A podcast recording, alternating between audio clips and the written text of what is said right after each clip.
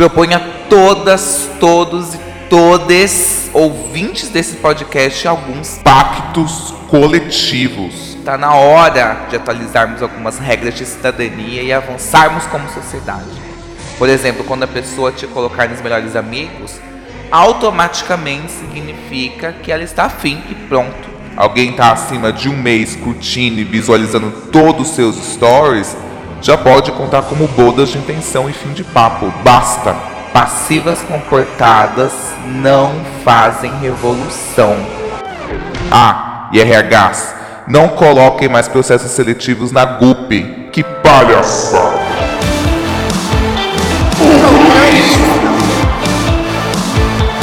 O tema do podcast de hoje é pactos coletivos. E para me ajudar, eu tô com essas pessoas que vão causar a revolução. Eu estou aqui com a Alana. Olá, boa. Eu ia falar boa noite, né? Mas assim, bom algum momento que vocês estiverem ouvindo. Arroba Alanitia nas redes, Instagram e Twitter. Twitter que já tá indo, né? Indo de adeus, indo, de, indo embora. E sou criadora de conteúdo, sou podcaster. Você me encontra também aí nas plataformas de áudio com Helena, o podcast tá pronto. Amo, perfeito. E eu também tô aqui com senhorita Bira. Amizade, coisa mais boa tá aqui com vocês hoje, meu Deus do céu. Ai, eu vou conversar muito nesse controle Y, se Deus quer. Eu também, para quem não me conhece, é arroba senhorita Bira lá no Instagram. No Instagram e no Twitter, arroba senhorita Bira. No YouTube é o algoritmo da imagem. Eu falo sobre é, semiótica e sociologia. Ai, coisa boa. E eu tô solteiro. Se alguém quiser mandar uma mensagem para mim, já começo com essa fala para já encaixar nesse futuro aí. Quem sabe alguém queira ficar comigo um dia, tá bom? É isso, sou apetitosa.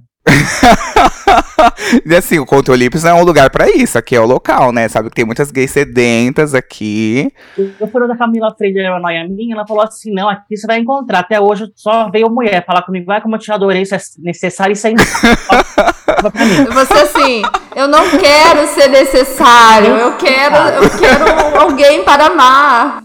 Quero que alguém me chame de gostosa. Uma, uma questão, gente, porque na verdade eu acho que o que eu quero é uma idealização, claro, eu nunca me relacionei, mas todo mundo queria, e ninguém tem. Sem, sem entender isso, aquela coisa que eu até falei nesse podcast próprio da Camila sobre o amor romântico que a gente vê nos filmes. Então, às vezes, eu acho que o que eu estou desejando, a minha mãe está casada há 20 anos está querendo também, porque ela não teve. Você está entendendo isso? As pessoas não têm um relacionamentos que realmente as preencham, um relacionamento pensando no futuro e uma construção. É, são relacionamentos, muitas vezes, por comodismo, porque já estão juntas, ah, então, eu acho que o que eu uhum. queria ter, talvez não exista.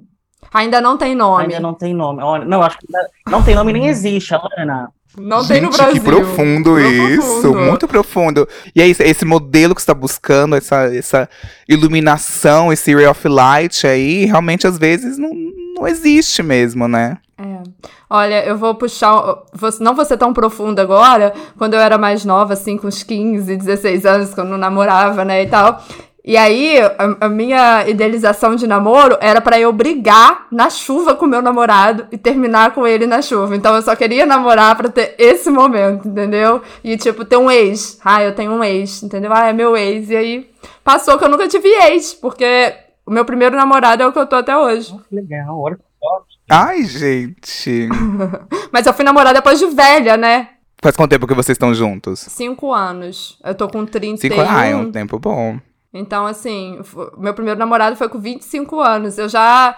Eu, eu ficava assim, com 16 anos era o auge do meu desespero, né? 16 anos, o auge do meu desespero era morrer bebê. Tipo, meu Deus, todo mundo vai beijar na boca, menos eu. E aí foi evoluindo. Gente, o meu sonho né? era namorar também, né? Eu, eu, tive um ex que ele também tinha esse seu sonho de brigar, beijar na chuva. E aí teve um dia que ele morava numa, numa uma república que tinha um quintalzão, assim. E aí um dia tava chovendo muito forte, ele, ele do nada. Ai, vamos lá fora tomar um banho de chuva?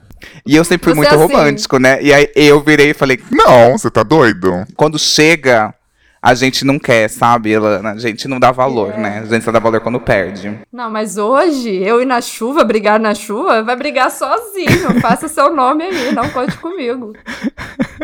Não, não, não dá. Então tá, a ideia do episódio de hoje é pra gente atualizar algumas regras de cidadania. Depois da pandemia, gente, todo mundo tá muito bagunçado emocionalmente, as pessoas estão cometendo crimes em dates, as pessoas estão dando golpes em outras. Tá muito difícil isso. Então acho que é, o que eu venho propor aqui é pra gente discutir conselhos revolucionários. É, propor é, pactos coletivos para a gente conseguir o que a gente quer, para a gente conseguir a mudança de fato. E para ser justo, eu trouxe aqui duas pessoas para poder me ajudar nessa elaboração desse pacto, porque não somos nós três que estamos falando, é o bom senso. Vocês vão ver. Então, bora afirmar esses novos pactos. Primeiro, eu queria perguntar para vocês, vamos começar com, com um pacto básico. Timing de relação.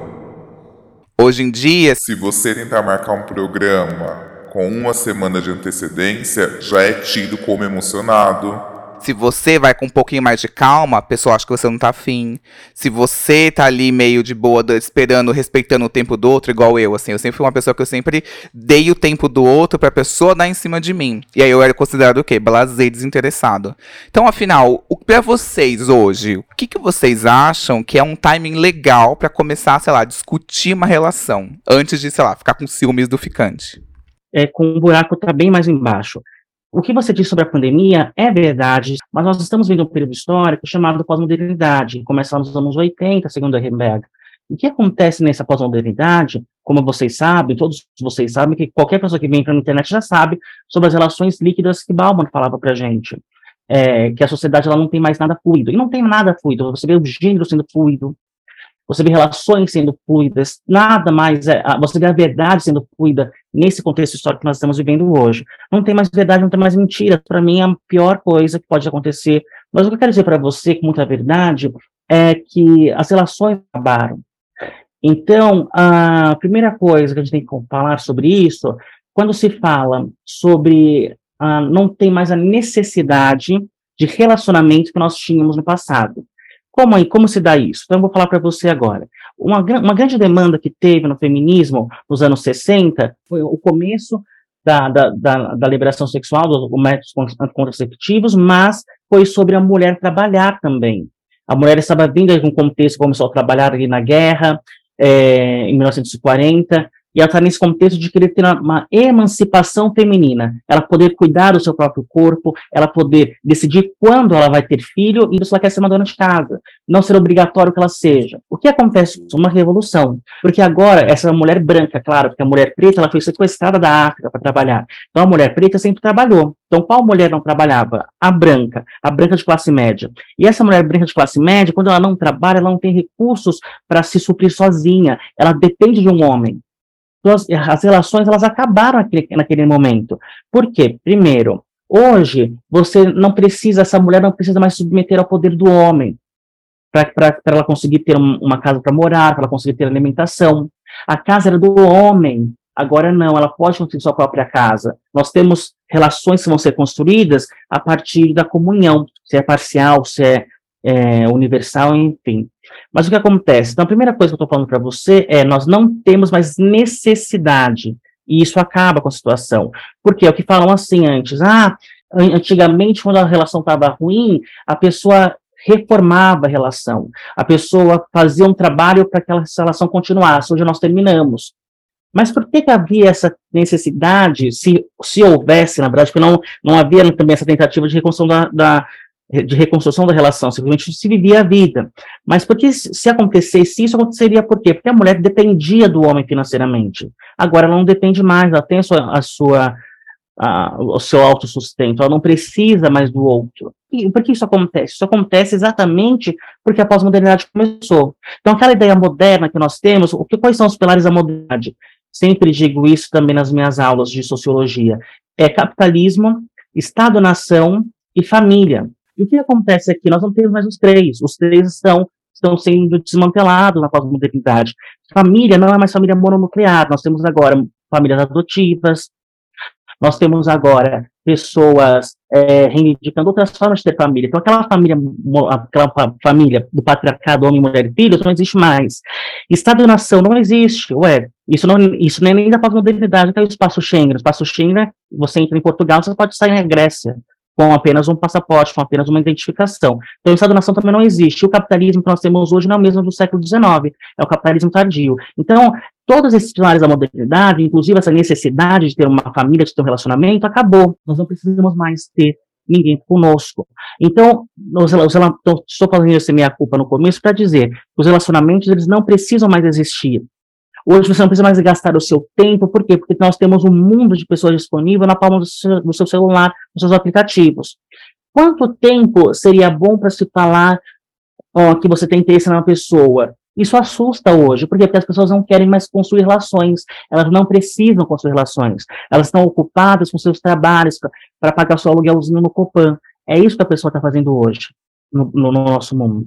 Então, é, quando, para mim, agora essa, é isso que está acontecendo. Agora, para mim, eu acho que nós temos que ver as necessidades, nós devemos ser aquela coisa que sempre se fala na internet, da responsabilidade afetiva. O que, que você quer? Qual é a sua intenção? Isso tem que ser perguntado. Se é só uma, uma comidinha no cozinho, aí eu adoro, vem ligar para mim, pode ligar, gente, a senhorita Bira no, no Twitter, no Twitter no Instagram. Agora, se tem uma coisa, uma, uma coisa mais, uma relação a mais, as pessoas não estão prontas. Então, tem, é, um, é um assunto muito complicado, porque fala sobre o período que nós vivemos, fala sobre as expectativas que a indústria cultural colocou sobre nós, porque tanto a Lana quanto você disseram sobre é, banho, sobre chuva, sobre amor na chuva. Onde está esse amor na chuva? Esse amor na chuva está nos filmes românticos que nós vemos. Então, nós temos expectativas, muitas vezes, irreais de um relacionamento. E não é. Relacionamento é o quê? É você acordar com uma pessoa que peida, a pessoa acorda com barro, com remela. Isso é a vida real. E nós não sabemos disso. Então, quando você se depara com a realidade noitua, que a pessoa não é perfeita, a pessoa tem defeitos, você se apega, não tem mais pessoas, tem pessoas melhores no arquivo, e não acontece isso. Você falou algo que eu achei muito interessante, que é sobre esse utilitarismo disso tudo também, das relações, que tem que ser útil, tem que ter algum sentido, e como os aplicativos são mais úteis, a pessoa repensa tudo isso. Mas sei lá, depois da pandemia, eu vejo que as pessoas estão. É, as pessoas viram que consegue. Foi uma confirmação, acelerou isso tudo, das pessoas também acharem que estão. que ficam melhores sozinhas. Ah, eu fico bem, não morri sozinho. Ah, eu fiquei solteiro durante a pandemia, trabalhando e tal, não sei o que. Fiquei bem com a minha. Fiquei bem sozinho. Então acho que também isso foi. Houve também. A pandemia acelerou essa sensação. Então, quando eu paro para pensar nesse sentido de de utilitarismo disso tudo, realmente não faz sentido. Porque hoje as pessoas, quando dá o mínimo trabalhinho, o mínimo probleminha, você já não quer mais. E é por isso que esse timing é muito discutível, assim, e que não fica claro para algumas pessoas. Porque as pessoas parecem que estão em voltagens completamente diferentes. Enquanto eu sou uma pessoa 220, que a da chuva e tal, não sei o que, a outra pessoa é a 110. E aí como que nivela isso? Como que eu entendo? Como que eu, eu tenho que me adaptar? Eu vou ligar no 110 se eu sou 220? Não. Então eu acho que é, é, essa discussão é muito interessante. Senhorita Bira jogou muitas informações, me senti numa aula realmente, né? Só vendo todas as coisas. Eu queria ter um. Porque eu não pensei na hora, queria ter um papelzinho aqui e anotando por parte, sabe? De, sabe quando você tá numa aula? não, fazendo... eu tô anotando em cima da pauta aqui, é... né? Maravilhoso. Mas é, eu lembrei, puxando de um, um gancho de outra coisa, sobre essas desculpas também que as pessoas dão quando elas não querem se relacionar. Quando elas é, não querem assumir. Porque é um papel que você assume, né? Um compromisso compromisso ali, uma responsabilidade que você tem com o outro, se você quer construir algo. E aí vem umas desculpas, às vezes, que são esfarrapadas. Por exemplo, ah, eu não tô no momento agora de um relacionamento, sabe? Eu não sei. Eu, eu acho que isso daí é um pouco esfarrapado. Eu, Alana, pessoa física e pessoa uhum. jurídica, sabe? De uma pessoa virar e falar assim pra mim. Ai, agora eu tô atolado da minha vida, eu não quero ter nada sério. Você não quer ter nada sério comigo, né? Então, assim, eu acho que é isso. Tipo, você tem que ser sincero. Eu não quero ser, ter nada sério com você. Porque aí daqui a pouco, sei lá, passa duas semanas, a pessoa vai e conhece uma outra garota e vai querer assumir o relacionamento com ela, independentemente se tem a correria do trabalho, se tá morando em outra cidade, se tá fazendo outras mil coisas, entendeu? Então aí fica. É, primeiro que você se sente o cocô do cavalo do bandido quando você vê, cara, então eu não fui, é, eu não sou o suficiente, né? Que eu sou uma bosta. É, não tenho nada de bom para oferecer para essa pessoa e daqui a duas semanas ela conseguiu achar alguém que ela poderia, ela conseguiu encaixar essa pessoa na vida dela, mesmo ela tendo trabalho, faculdade, cuida, sei lá, do cachorro, do papagaio, do periquito, entendeu? Então, assim, as pessoas vão arrumando muitas desculpas para não serem honestas com o momento de vida ou com os sentimentos dela em, em relação a outra. Eu sou essa pessoa, não, não quero um relacionamento agora, semana que vem. Eu até indico, se você, a quem tá me ouvindo, quiser encontrar um, o amor da sua vida, fica comigo, que você vai encontrar uma pessoa bem bonitona. Cara. Falou, Alana, posso falar uma, uma coisinha sobre a tua fala? Eu amei. Eu sou, eu, eu sou formada em, em sociologia. Ah? é... Aquelas, né? Malucas. Alana, eu gostei muito da sua fala e vou falar por quê. É, tem um vídeo, gente, da Tia Jut Jut, vocês lembram dela? Aham. Uhum. Sim, Claro. amo. Muito mesmo. E tinha uma frase dela, embora seja um pouco em autoajuda, eu não gosto muito de autoajuda, que ela falava sobre isso, sobre você flertar. E ela falava assim que o flertar devia ser um jogo pra gente, devia ser uma coisa prazerosa. E quando alguém não te quisesse, não significava que você não tinha valor. Significava que aquela pessoa não estava afim de estar com você naquele momento e você ia procurar uma pessoa que estivesse. É claro que ela disse que isso seria o ideal. O ideal seria você procurar essa pessoa que que, que jogar com você, com você, se sentir bem com, com, a outra pessoa. Mas eu acho que essa questão, você falou sobre ser suficiente, e a gente sempre acha sobre é, que é uma, um problema conosco, né? De insuficiência mesmo. Qual que é meu defeito? Eu sou feia, a gente se compara com uma pessoa que a pessoa conseguiu, aí eu sou mais gorda, eu sou mais magra, entendeu? E às vezes é, é uma, uma situação muito metafísica, uma situação que, que com, o papo fluiu, alguma coisa que muito específica naquela pessoa, que não necessariamente tem a ver com você. É como, eu sou, graças a Deus, muito incrível, eu pelo menos gosto de achar Y, mas eu gosto de pensar isso e é, ninguém me quer. Mas não porque eu não sou suficiente, porque não, não teve esse encaixe ainda. Total. Você falou disso, eu tenho uma amiga que ela ficou por muitos anos nessa, do tipo, todos os caras que eu me relaciono, eles firmam um compromisso com alguém depois de mim.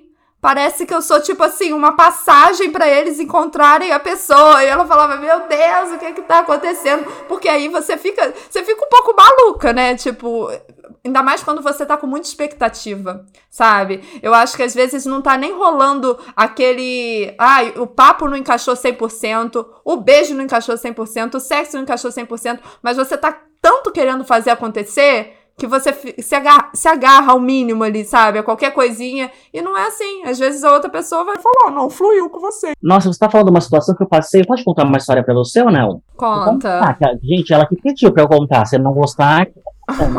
Adoro história, gente. Eu, então, eu sou crossdresser, né? Eu sou um homem travestido. Esse termo me cancelaram na internet por usar isso, mas é o que eu sou. Eu sou um homem travestido.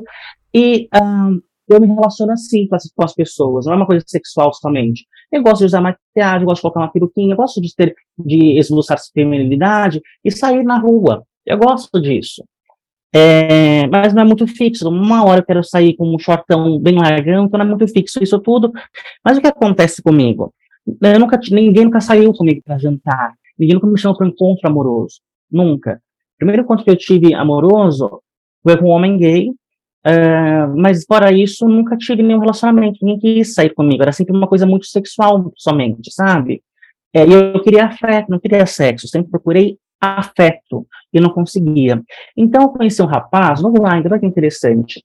É um rapaz que eu achei ele muito bonito, um rapaz preto, retinto, coisa mais linda do mundo, cara de rapper, nossa, dá água na boca só de falar que lembra dele. E aí ele, ele propôs um encontro para mim fosse sexual. Mas o que aconteceu? nós não tínhamos nada a ver. Nada a ver um com o outro. É, ele, ele, não, ele não fazia o mínimo por mim. Ele não se esforçava para manter contato nas redes sociais, que é uma coisa que eu acho importante. Mas só porque ele fez esse simples gesto que qualquer menina cis tem, que é o homem levar para jantar, eu fiquei pensando, gente, é a melhor coisa que eu posso ter. Você se apegou a isso, né? E comecei a depositar uma expectativa em relação a esse rapaz que ele não podia corresponder. Corresponder. Então, por exemplo, ele não respondia as mensagens todos os dias, ele deixava, me deixava no vácuo, como diz o outro. E eu achei, eu atrás dele, por quê? Porque eu queria vivenciar isso de novo. Eu queria estar jantando com um bonito que não tá me vendo como objeto sexual. E aí? Isso, e aí que ninguém me quer. Mas eu tô, tô feliz com isso, porque tem algumas situações sobre isso. Primeiro, eu sou borderline, né? A borderline é bem, é, é bem suave, mas eu tenho borderline. E o que acontece é que uh, eu tenho um vazio existencial muito forte. E eu, eu faço um gatilho sempre, eu, eu projeto esse, esse, esse eu no, na, na ausência de um afeto. Então, mesmo se eu estivesse numa relação, uma hora eu sentiria vazio, eu me sentiria. As pessoas não se sentem preenchidas todo momento porque elas estão em relacionamento. Então, estou entendendo isso comigo. Então, é um processo de cura que eu estou fazendo comigo, de entender quem eu sou, entender que esse vazio existencial vai existir em todo momento da minha vida. Cabe a mim saber lidar através da terapia, através de, do, do, do, do que a vida me oferece para que me cure. Quando eu, fico, quando eu ficava triste, eu falava, ah, se eu tivesse, queria ter alguém para conversar aqui. Eu estava recalcando que, de fato, me faz mal, que é o vazio existencial que eu vou sempre ter, esse vazio crônico, eu sempre vou ter. É, então, estou aprendendo as coisas, sabe? E ninguém me querer é, ter, ter, essa ideia de que eu já conversei no meu, no meu WhatsApp, você tem 2.500 bloqueados. Eu tenho 2.500 homens bloqueados que eu conversei e não deu certo. Já, eu, já dei, eu já dei chance para pessoas que eu não, não daria, tentando encontrar esse amor, tentando encontrar esse lugar para esse pertencimento, como você disse, de construção, porque relacionamentos amorosos, casamento, são instituições financeiras. É sobre bem, é sobre você construir é, é dinheiro com essa pessoa. Então, eu pensava isso. E hoje eu estou melhor em relação a isso. Ninguém me querer, ninguém me quer. Não é uma coisa ruim. Eu tenho que saber lidar com isso. Não é sobre mim. É sobre toda a minha estrutura. Eu sou um corpo preto, LGBT. Eu sou atravessada por várias questões. Eu tenho esse limbo de gênero que uma hora, hora está vestido de mulher, hora está vestido de homem. Enfim, então, eu tenho que entender isso e saber lidar com a solidão melhor, de uma maneira que não me fira. Tudo bem? É o que eu estou vivendo hoje. Tem uma amiga minha que a gente estava tendo uma conversa muito, muito interessante essa semana. A gente foi para uma quermesse e aí a gente ficou bêbado de vinho quente, assim, não sei como a gente conseguiu. Essa minha amiga, eu conheço ela há mais de 10 anos. E eu chamava ela de. Vamos supor que o nome dela é. Bruna. Aí eu chamava ela de Bruninha Guerreira. Porque ela nunca desistia do amor. E ela sempre era essa pessoa que eu chamava ela de irmãos à obra. Ela reformava o cara, deixava a pessoa toda perfeita, assim, do jeito. E aí, no, nesse momento, o cara ia lá e semanas depois estava, tipo, casado com outra pessoa, morando junto. E ela era irmãos à obra, ela fazia reforma e entregava pro universo. E aí eu falava para ela isso, assim, ah, acredita que um dia você tá acumulando aí pontos no universo que você vai ser recompensada. É, você falou algo, Bira, que foi algo que, que me lembrou muito que ela disse, assim, que é, é esse vazio que ela tinha, e ela achava que outra pessoa ia preencher.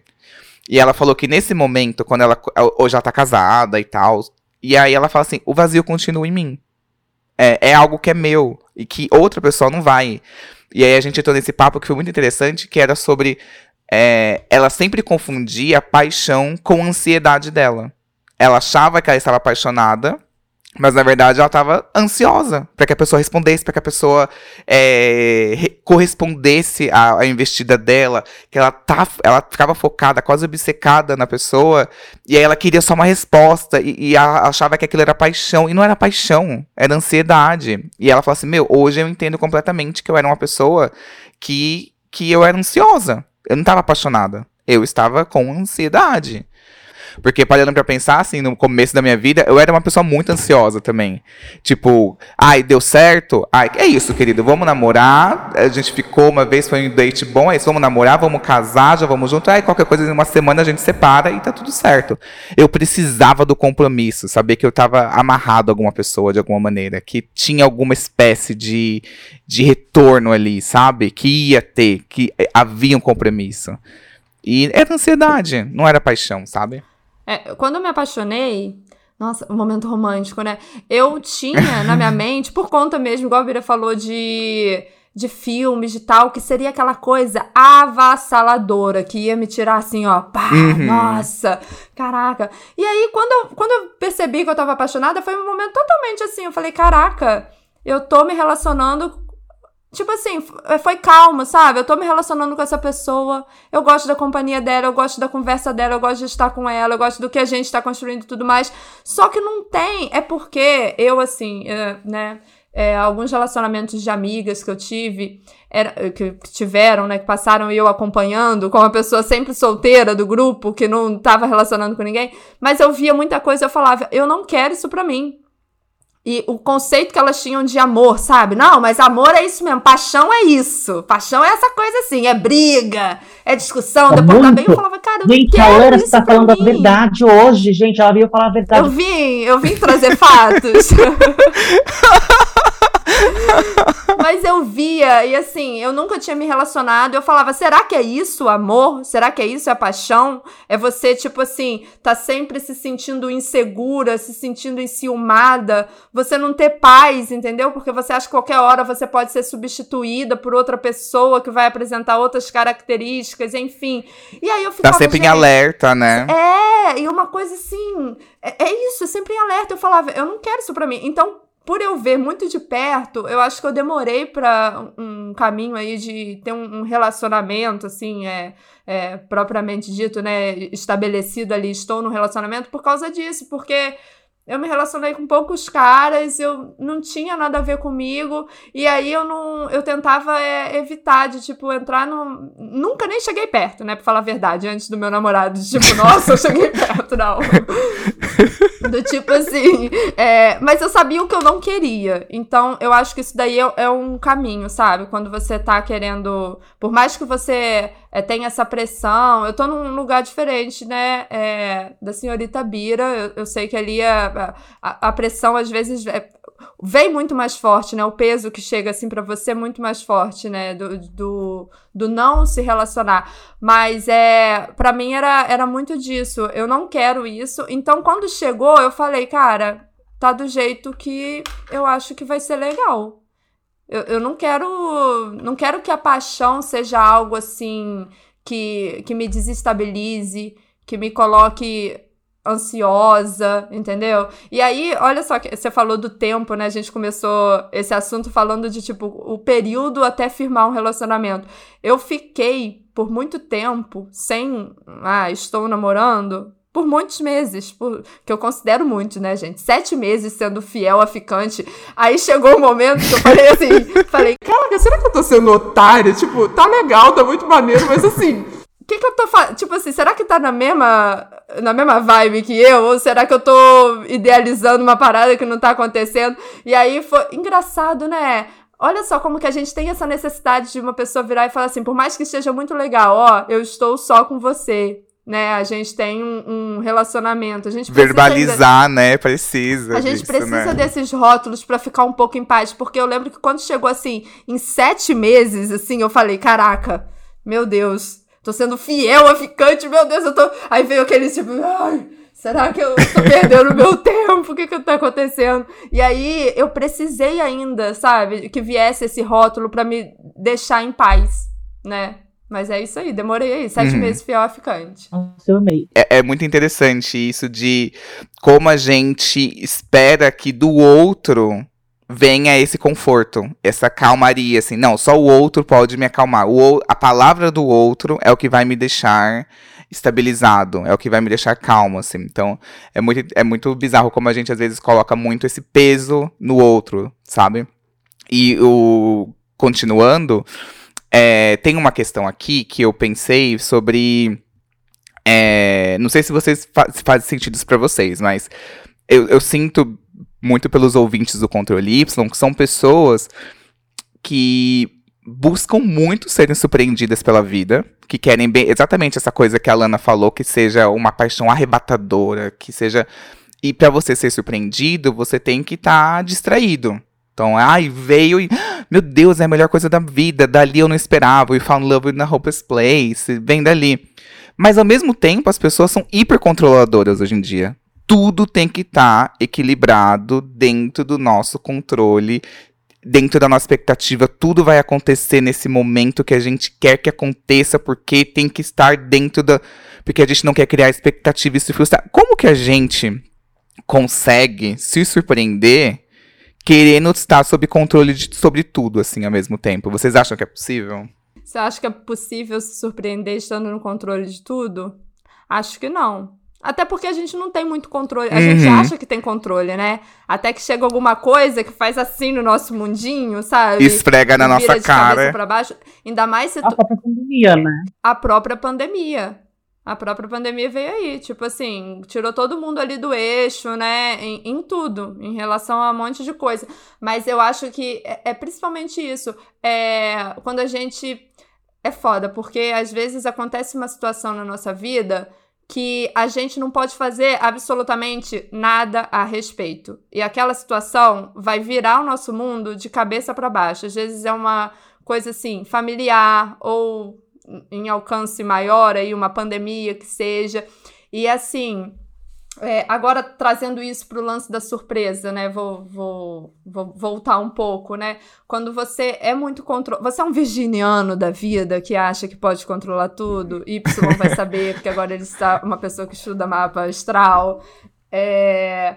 Tem pessoa que quer ter o controle de toda a situação e eu acho que não deixa é, que o outro faça alguma coisa que vá invadir o seu mundinho, sabe? Tem gente que fica, vive ali numa redoma e que não gosta que nada é, afete, sabe? O dia a dia, as relações. Eu, eu, eu não sou essa pessoa, não. Eu acho que eu não, não tenho muito lugar de fala nessa questão do, do controle, não. Às vezes até tenho, não sei, né? Mas você que devia falar, né? Já que É. você é. controle Y, acho que você poderia Sim, falar. eu sou, eu sou muito a pessoa. Aquela que não tá falando nada com nada, só joga a bola. Passa a batata. É, É. posso fazer uma pergunta? Pode. Por acaso, você é aquela menina do meme da, da Globo? Sou. Ai, que- eu tava tipo, Ai, perguntando, eu amo ai, esse filme. Aí, ó, esse é um meme que saiu totalmente fora do meu controle.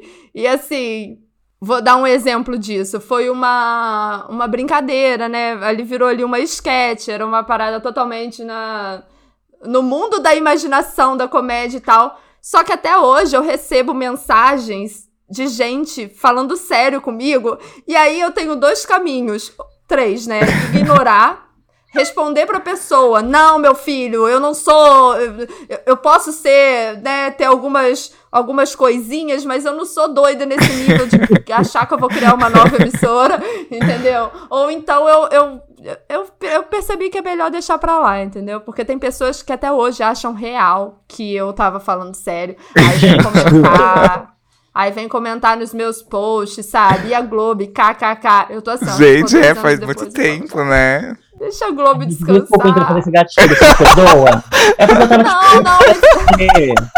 Então, eu posso ser então academicista aqui um pouquinho? pode, por Então, favor. pergunta, a pergunta do, do Y é muito interessante e ela vai esbarrar num um grande dilema que foi proposto por Maquiavel em primeiro lugar, que era a dicotomia Ai, que chique, né? Gente, Peraí, esse- gente. Não, é o episódio mais erudito do controle Y. falar isso, eu fico triste. Eu sou bem popularzinha, eu gosto de ser popular, não gosto de ser erudita, não.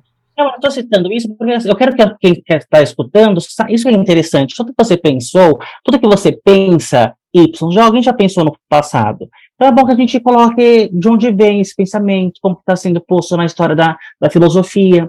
E esse é de Maquiavel, que é, que é a grande dicotomia de liberdade e segurança nós não podemos ter, então Maquiavel já, já estabeleceu isso, que nós não podemos ter os dois. Ou você tem segurança, ou você tem liberdade. Depois, o próprio Bauman vai escrever o mal-estar da pós- da pós-modernidade, em que ele fala isso, que na pós-modernidade nós temos mais liberdade do que segurança. Isso traz o nosso mal-estar.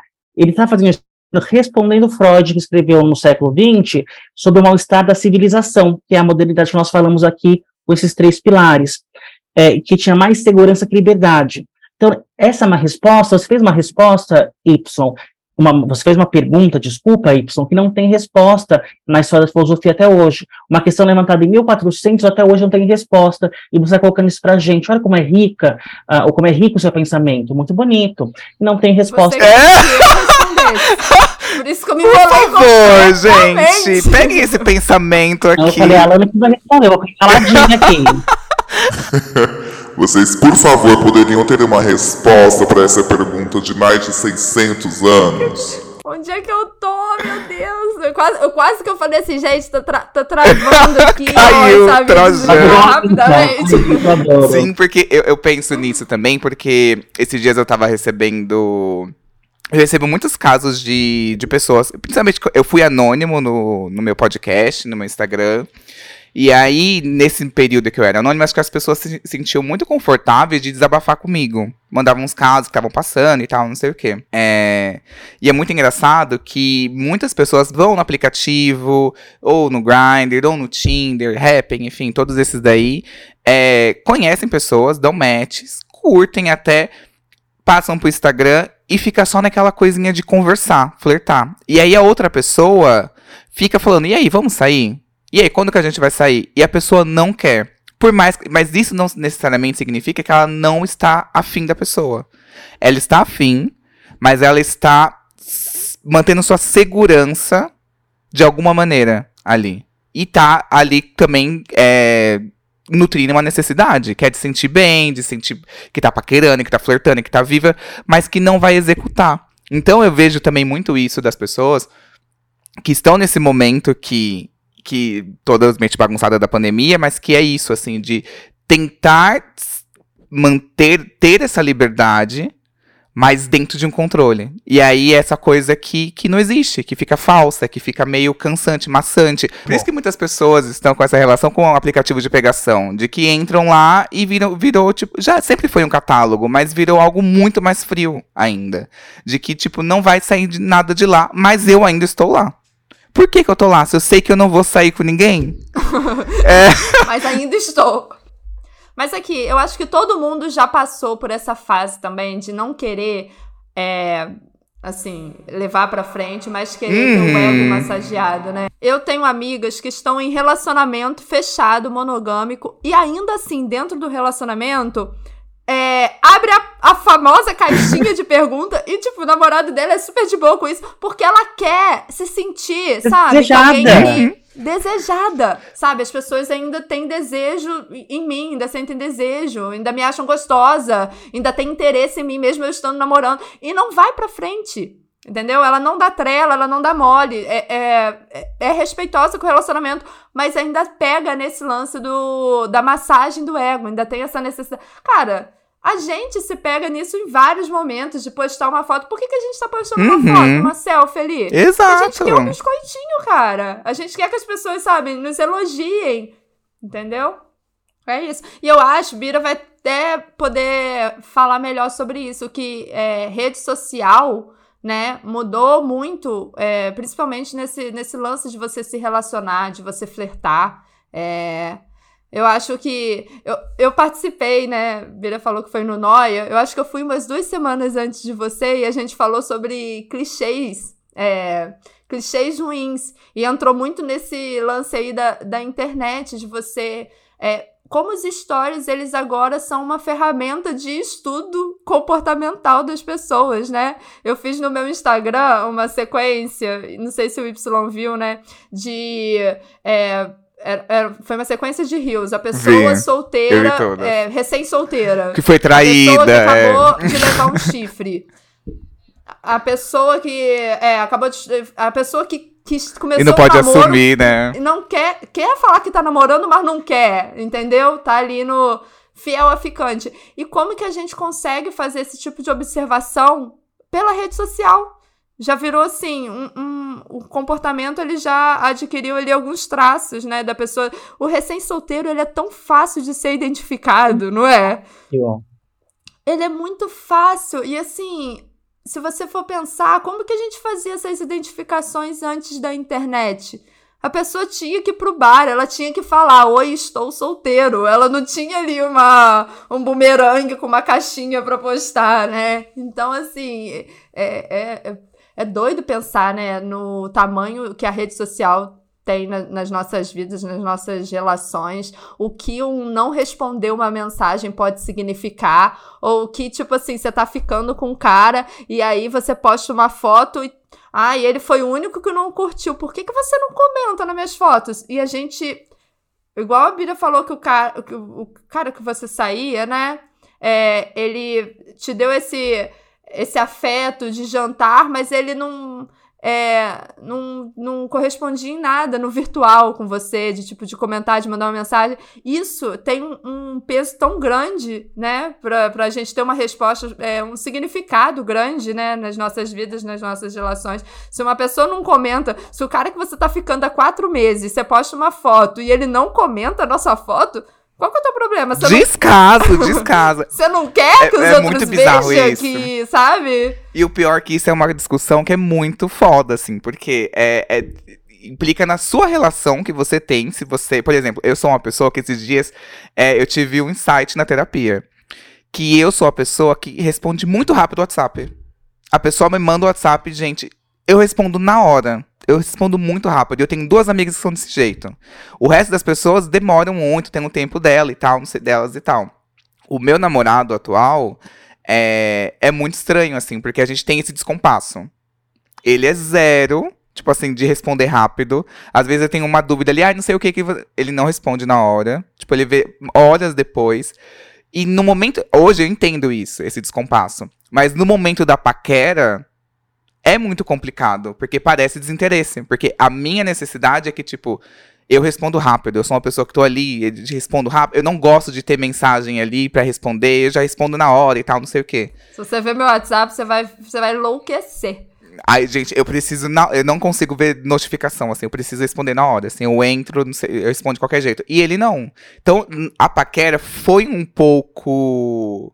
Foi natural, mas foi truncada em vários momentos eu me sentia inseguro. E achava que era Você normal. Você deixando assim. acontecer naturalmente, enlouquecendo. É, deixa... deixa acontecer naturalmente, não, não, jamais, jamais. Odeio isso, odeio de acontecer naturalmente, que não acontece. Parece que. É estranho isso, mas. É, eu, eu tenho a sensação de que a relação tem que ser 50-50. A pessoa tem que ir 50-50 pra dar 100. É, eu sempre sentia que eu tinha que dar 70%. A pessoa tá lá confortável nos 30 e construir a relação, entre aspas. E era muito confortável pra outra pessoa. Mas agora, uma dúvida. É, não sei se você tá falando desse relacionamento em questão, porque agora não. Vezes, não, às vezes acontece de uma pessoa, ela não ter esse mesmo timing que você virtual, ser um low profile da vida, entendeu? Que vai responder. Sim, meu namorado, de low manhã profile. e responder no final da, da tarde. Mas pessoalmente, ela entrega tudo que você tá imaginando, tá esperando, ela é presente, ela é atenciosa. É, uhum. Ela vai sair na rua, ela vai sair de mão dada com você. Ela não tá querendo esconder você de ninguém. Ela tá te apresentando pros amigos pra família. Aí fica uma lacuna, que é a lacuna da rede social.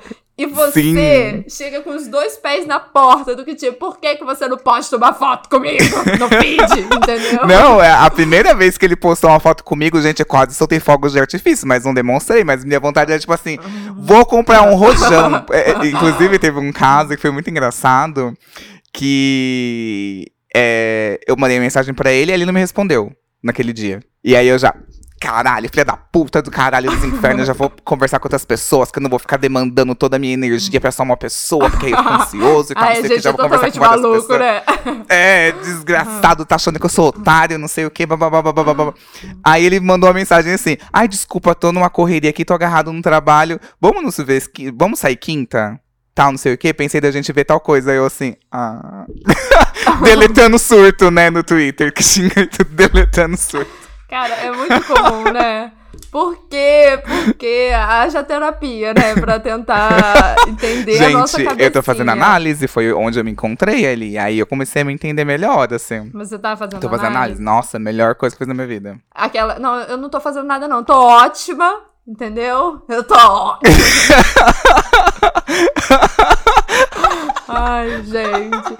Ai, o eu acho Ai, engraçado, gente. não, porque algumas pessoas. Eu entendo que tem gente que fala na brincadeira. E, mas eu não sei, de alguns lugares fogem. As pessoas confundem, falando desse negócio de terapia e tudo mais que é, tem uma confusão, não sei se é, se é, na zoeira ou não, em relação a processo criativo. Tipo, tudo que eu faço, às vezes é um personagem. Ai, Alana, nunca procure tratamento. Eu falei, caralho, gente, porra! inferno, sabe? Ai, que você nunca passe. Ai, obrigada. É, como que eles falam? Doutora Nise, por existir. Obrigada, Luta antimanicomial Ai, Gente, também. mas assim, aí eu fico assim. Aí algumas pessoas até perguntam pra mim: você não se incomoda? Eu falei, cara. É uma maneira de eu exercer minha criatividade ali. Se estão entendendo isso de outra forma, aí já não é um problema meu, né? Mas eu fugi totalmente agora do assunto. Nem sei do que, que a gente tava falando. Desculpa. Tipo, você falou isso do. Que você. Que, que as pessoas falam que, que é uma maneira de você ter um escape, de você pegar essa brincadeira e tal, não sei o quê, e, e- e liberar, tipo, em forma de criatividade. É, tem pessoas que, que vão enxergar isso de outra maneira, sabe? Que é muito bizarro. Então, quando a gente olha nesses primeiros momentos, principalmente de redes sociais, é, a gente se projeta muito no outro. E aí eu olho e eu, eu fico pensando muito nisso, assim, de tipo de como que cada pessoa é muito única, como cada pessoa fortaleceu essa personalidade, como cada pessoa lutou pra caralho, se fudeu pra poder desenvolver e entender como que é, não se apaixonar, não, não se amar, que aí já é demais, mas tipo assim, começar a se entender e aí chega outra pessoa e, e bota em xeque isso, sabe? Tipo, eu acho que a gente tá mais mesquinho com relação a isso. Tá mais, tipo, não toque nisso. Não, eu não, eu vou, eu não vou abrir mais. A- Bate até com o que o Bira falou, que é, é disso do. Não tem necessidade. Eu tô, eu tô me fudendo aqui, tô fazendo terapia, análise e tal. Não preciso. Então, ou você vem comigo pra me agradar, pra ser legal e tal, não sei o quê, ou não, sendo que na verdade não, a relação não é isso. A relação vai ter problema, a relação vai ser uma merda. A relação pode ser essa pessoa que é meio psicopata. Pode ser essa pessoa que, que não descarrega é, essa, essa, essa loucura, entre aspas, aí, da lutante manicomial, de maneira criativa, mas que descarrega no outro, demandando no outro uma ansiedade e uma demanda que você não, que nem você vai cumprir, que ninguém vai cumprir isso. Mas tem que terminar com a pessoa, cada um pro seu lado, pessoa é doida, você não vai ficar com a pessoa doida.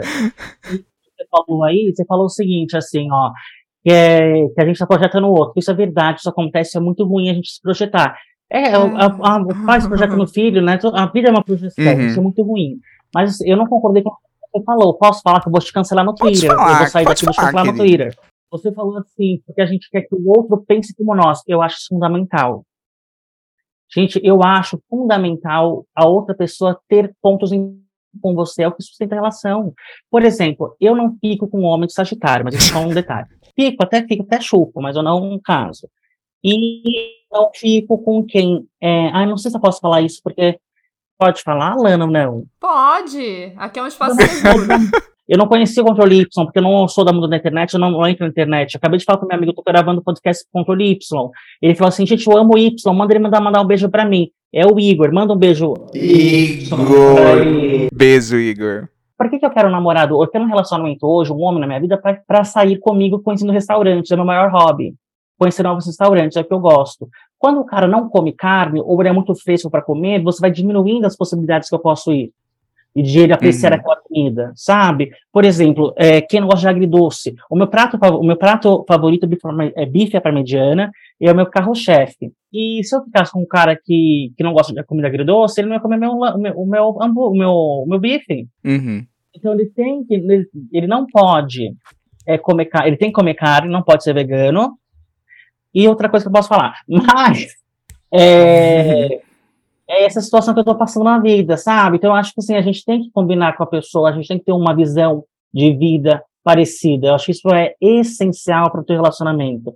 Eu fico brincando sobre Kim Kataguiri nas minhas redes sociais. Imagina eu com Kim Kataguiri, a gente não tem nada a ver um com o outro. Só complementando, Bira, Kim Kataguiri. Meu que eu também, eu acho que eu entendi depois de um tempo que a gente pode ter gosto diferente, mas visão de mundo não tem Ah, como não, ser não, não, diferente. Não você- tem mesmo. Você não falou nada errado até agora, Ana. Ai, não! Ai, meu Deus! Tô sendo aclamada. Não, mas falando sério, eu acho, eu, eu percebi isso, que, tipo, você pode ter. Eu, eu, Bira e Y, a gente pode ter gosto diferente em relação à música, em relação, né, a várias coisas. Assim, a, a tua régua, a régua do Bira tá um- até um pouco mais assim, né, em questão de, tipo, gosto da comida, já você não passa, É. né?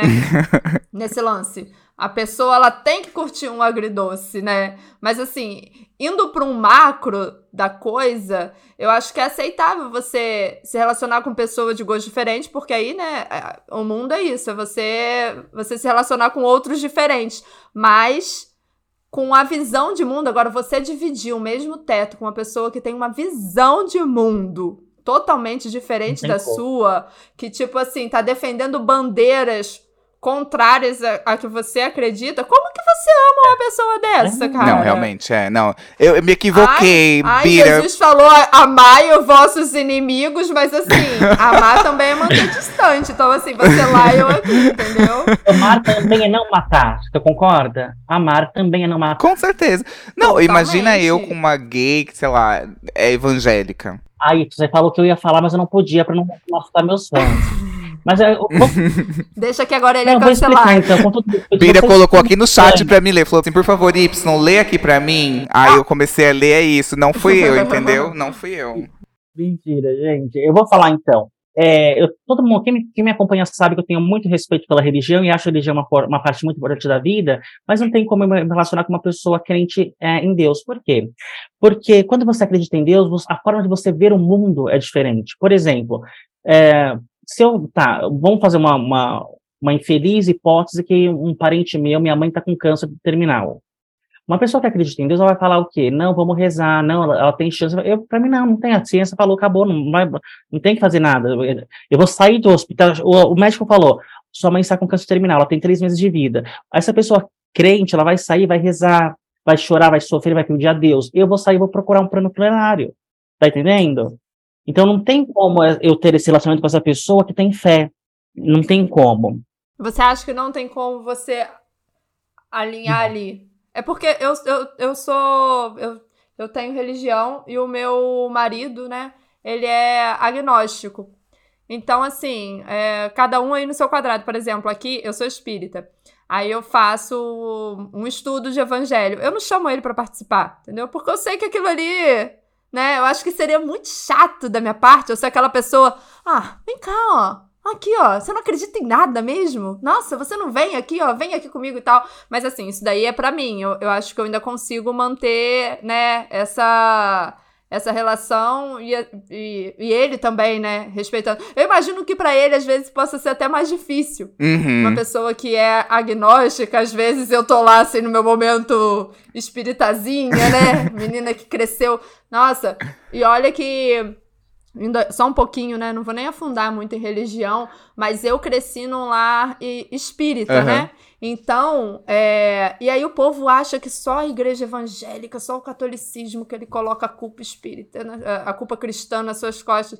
Gente, eu falo, cara, eu até os meus 17 anos, eu tinha medo de, tipo assim, receio de, ai, vou dar um beijo na boca e o espírito vai contar pra minha mãe. A gente era tormenta. Eu deixei de viver, sabe? Por causa de. E esse era o meu medo, tipo, ai, o espírito vai falar com a minha mãe. E aí depois que você amadurece, você entende algumas coisas. Eu fui separando, sabe, conseguindo separar, mas foi- é um processo ainda, não, não tá concluído. E eu falava, gente, o espírito tem mais o que fazer do que falar pra minha mãe que eu tô lá beijando na boca de um garoto numa feirinha. Um guia, né? Entendeu? Um guia, Mas, assim, tipo, de época- milhares ali, ajudando milhares de pessoas ali É. da nave Santa Esmeralda. Ai, tá be... a Lana tá beijando. na época, isso tinha um peso pra mim que vocês não têm noção. Eu era uma, eu fui uma pré-adolescente chata de noia, entendeu? De achar que tudo que eu tava fazendo, um passo que eu dava virado, nossa, eu tô fazendo coisa errada. E aí hoje eu fico falando assim, cara, eu não sei se eu deixei de. Eu, eu com certeza deixei de ter algumas experiências pelo medo, né? Um- Uma culpa cristã que veio bem forte. E. Mas aí depois eu fui entendendo, ah, isso daqui, mesmo hoje, né? Mesmo se hoje que eu não carrego tanto, eu já não faria, porque eu acho que isso daqui não combina comigo. Mas tal coisa, pô, aquilo ali eu faria com os Uhum. meus amigos ali com 17, 18 anos, né? Só que, enfim, fui aí pra religião, mas é. Bira falou que não, não consegue, quê, né? Alana? ter. Então, Pode. É que eu acho que. eu- Por favor. Oi, desculpa, fala aí, Y. N- Não, só uma coisinha, que eu acho que tem acordos inegociáveis. Todo mundo tem o seu que é inegociável. É, isso que eu ia falar. Isso. É, é, Isso. primeiro que, o que eu ia dizer exatamente foi o que o Y disse. É, é cada pessoa é cada pessoa. E relacionamento, gente, é concessão. É um cedendo para outro, é um acordo, sabe? Então, é, é o que me incomoda especificamente, e, e talvez você não incomode. Por exemplo, sobre gostos especificamente, a pessoa pode gostar de rock, mas você quer ser acompanhado. Aí você não gosta de rock. Aí você faz uma concessão. Não, eu vou com você no show, mas você tem que gostar de ir ao show. Você entende o que eu quero dizer para você? Uhum. Você tem que gostar, então a pessoa para se relacionar comigo, ela tem que gostar de comer, com- Imagina, minha avó, por exemplo, ela não gosta de comer fora, ela não gosta de experimentar coisa nova. Não daria para me relacionar com minha avó amorosamente dessa forma. Eu quero. Perceba o que eu quero dizer para você? Porque a, a Lana, você não tá querendo a Lana, você não tá na sua ideia procurando um homem para te acompanhar em restaurante. Eu já estou. Você entende Sim. coisa é muito Aham, particular. Assim. totalmente. Eu acho que esse, esse ponto que vocês levantaram aí é do. É, fala? É, inegociável. é tipo um ponto. né? Questões inegociáveis. É isso. Não tem nem o que falar, é verdade, gente. Tô assinando aqui a minha cartinha de. Tô me redimindo aqui publicamente. Respeitando os pontos inegociáveis. É, eu tava com alguma coisa na cabeça, mas eu acabei me esquecendo agora. É, ah, você falou de rock? Eu já fui em cada buraco, em cada salinha com uma portinha desse tamanho que você entra, Imagina, ó. Cada lugar Falei, insalubre, "Nossa né? Senhora."